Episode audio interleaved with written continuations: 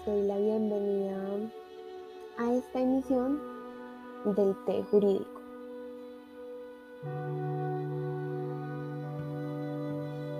En esta ocasión estaré hablando y más que todo compartiendo mis impresiones acerca del libro La Interpretatio Iuris y los principios generales del derecho, por el autor Carlos Medellín Becerra.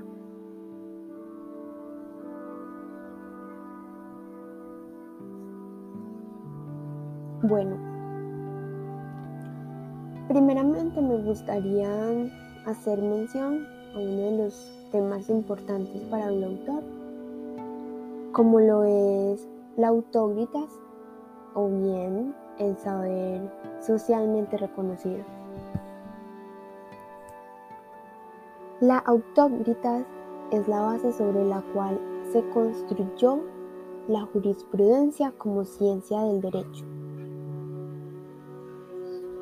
Todo esto pues teniendo lugar en la generalidad del derecho romano.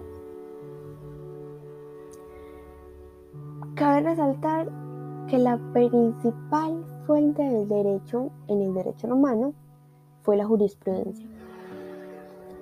Entonces acá es importante, digamos que, reconocer la importancia de la interpretación que surge a través o más bien a partir de las decisiones judiciales.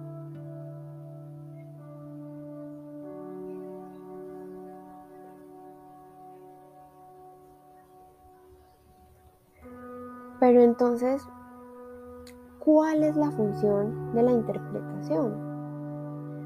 Este es otro de los temas relevantes para el autor. Pues bien, en el libro se identifican los principios generales sobre los cuales se construyó la ciencia jurídica.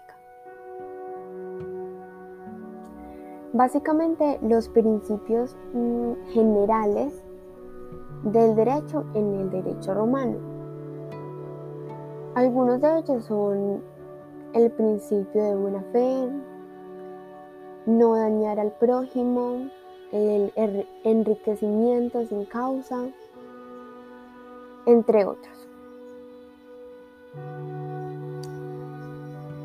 Y es acá donde quiero hacer especialmente referencia a uno de esos principios que a manera personal es fundamental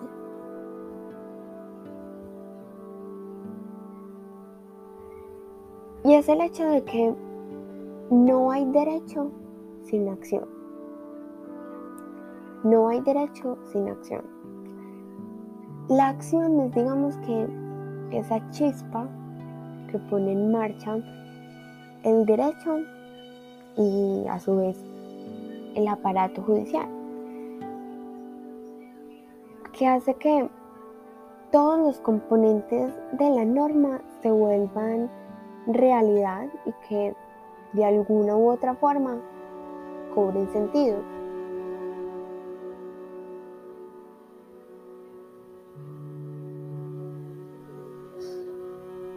Ahora, mm, es fundamental marcar la distinción, tal como hace mención el autor, entre dos conceptos. Por un lado, la lex y por el otro lado la iuris.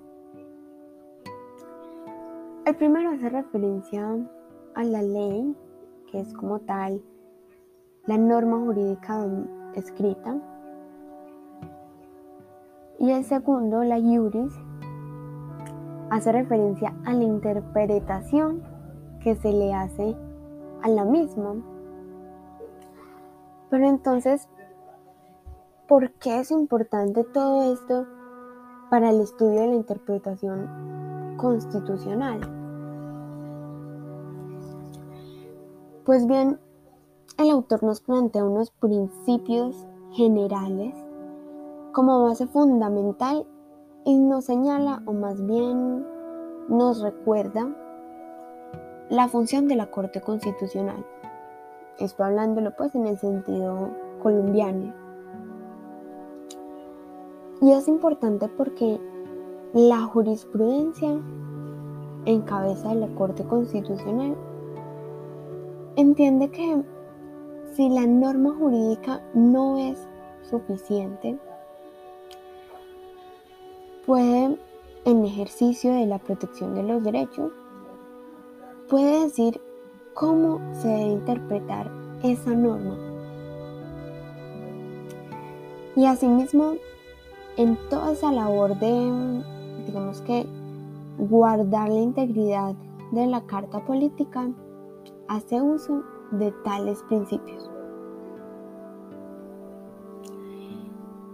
El principio o el estudio de la interpretación constitucional nos permite entonces entender para construir, para integrar o incluso para crear derecho.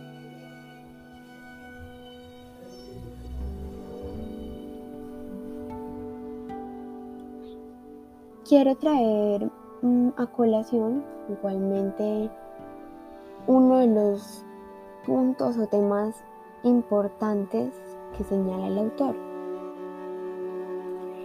Y es que no existe tal cosa como el viejo y el nuevo derecho.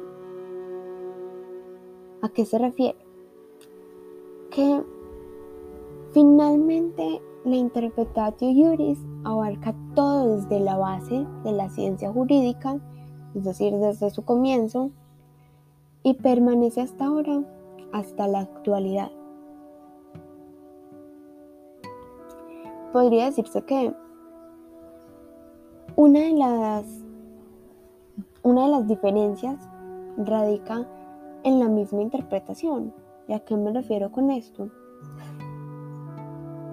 El llamado nuevo derecho ha tenido como característica reivindicar la función creadora, interpretativa e integradora de Dios, que finalmente tiene como objetivo alcanzar la justicia a través de esas acciones.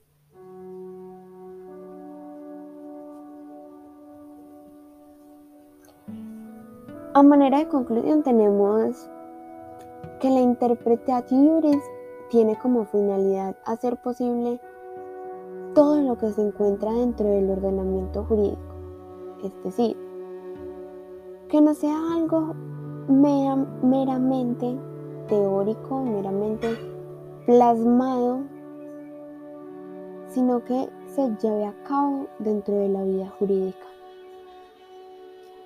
Y con esto se concluye también que la interpretación juris no solo se limita al texto,